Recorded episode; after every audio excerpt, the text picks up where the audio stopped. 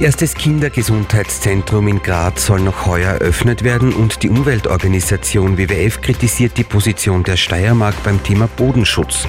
Das Wetter bringt heute tagsüber vermehrt Regen. 286 Gemeinden, 13 Bezirke, ein Sender.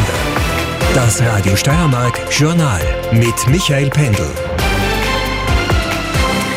Der Winter hat sich meteorologisch schon einmal verabschiedet und auch beim Wetter ist eigentlich in der Steiermark schon länger der Frühling eingekehrt und das spielt auch der Medizin in die Hände, denn die Infektionszahlen bei bestimmten Erkältungserkrankungen, wie zum Beispiel bei der Grippe oder anderen Infekten, die sinken allmählich. In den vergangenen Monaten war das ja alles anders. Deshalb war wegen des starken Andrangs an der Kinderklinik am LKH Graz in den letzten Monaten die sogenannte Portalambulanz in Betrieb.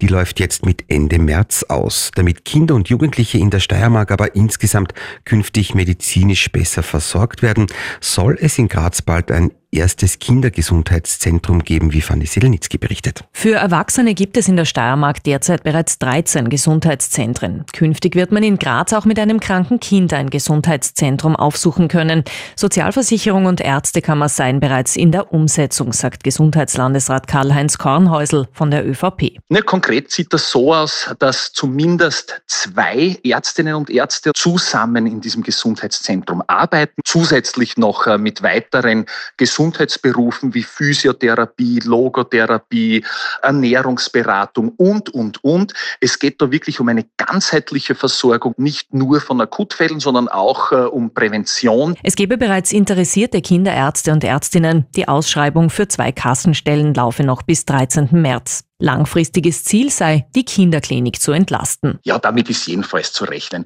Einfach auch aufgrund der erweiterten Öffnungszeiten. Ja, man geht da bis in die Abendstunden rein, dass man offen hat und sich Eltern mit den kranken Kindern hinwenden können.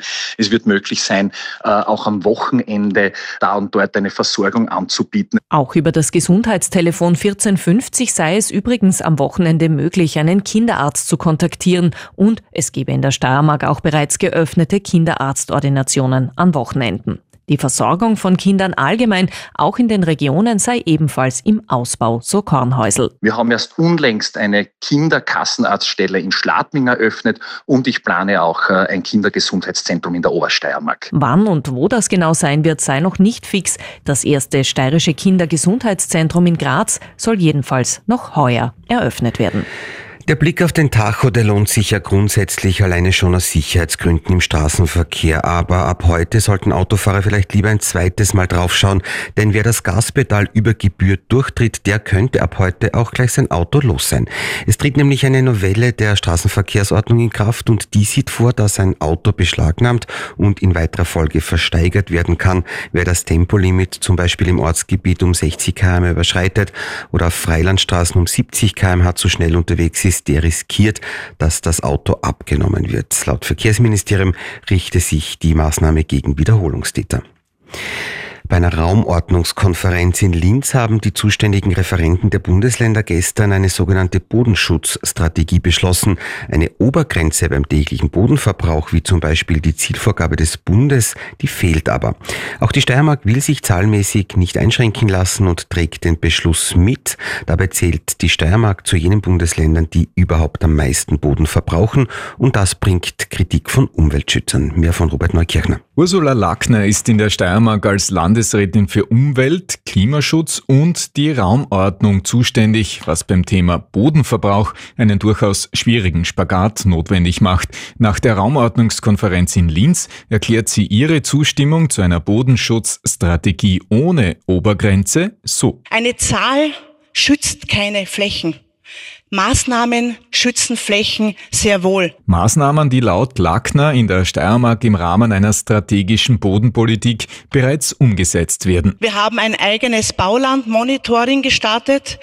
Wir haben überörtlich verbindliche Vorrangzonen festgelegt für Grünräume, für landwirtschaftliche Flächen, für Siedlungsentwicklung, aber auch für Industrie. Blickt man dennoch auf die Zahlen, dann zeigt sich für die Steiermark eine negative Spitzenreise. Zweiter Position. Mehr als drei Hektar täglich verbaute Fläche ist laut dem Bodenreport der Umweltorganisation WWF der höchste Wert aller Bundesländer. Bodenschutzsprecher Simon Poris. Dann liegt die Steiermark mit ungefähr 800 Quadratmetern pro Kopf über dem österreichischen Durchschnitt. Das heißt, hier ist äh, überdurchschnittlich auch hoher Handlungsbedarf gegeben. Die von Lackner genannten Maßnahmen seien zwar ein guter Ansatz, sagt Poris, aber in den großen Überschriften klingt das alles gut, aber dann gibt es immer noch viele Schlupflöcher und natürlich versuchen dann Bauträger oft hier jedes Schlupfloch, was es irgendwie gibt, auszunutzen. Es brauche eine Ökologisierung der Raumordnung, einen stärkeren Naturschutz,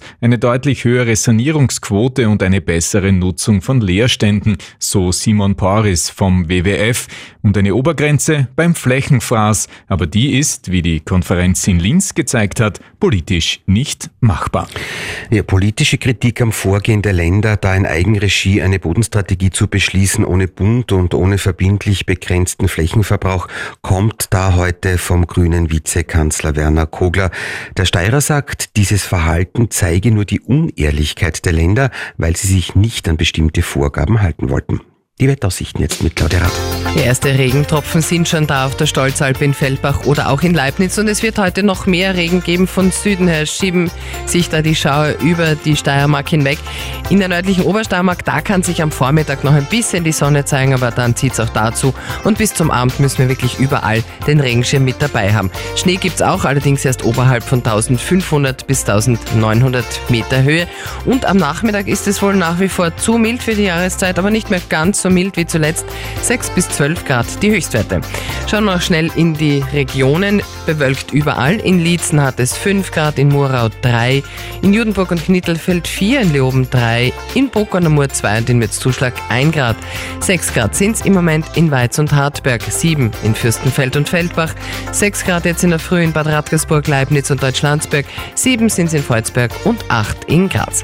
Der Blick aufs Wochenende, morgen Samstag, Nebelwolken, bisschen Sonne und ab Mittag auch ein paar Regen- und Schneeschauer. Am Sonntag dann gibt es föhnigen, durchaus stürmischen Wind und viel Sonnenschein.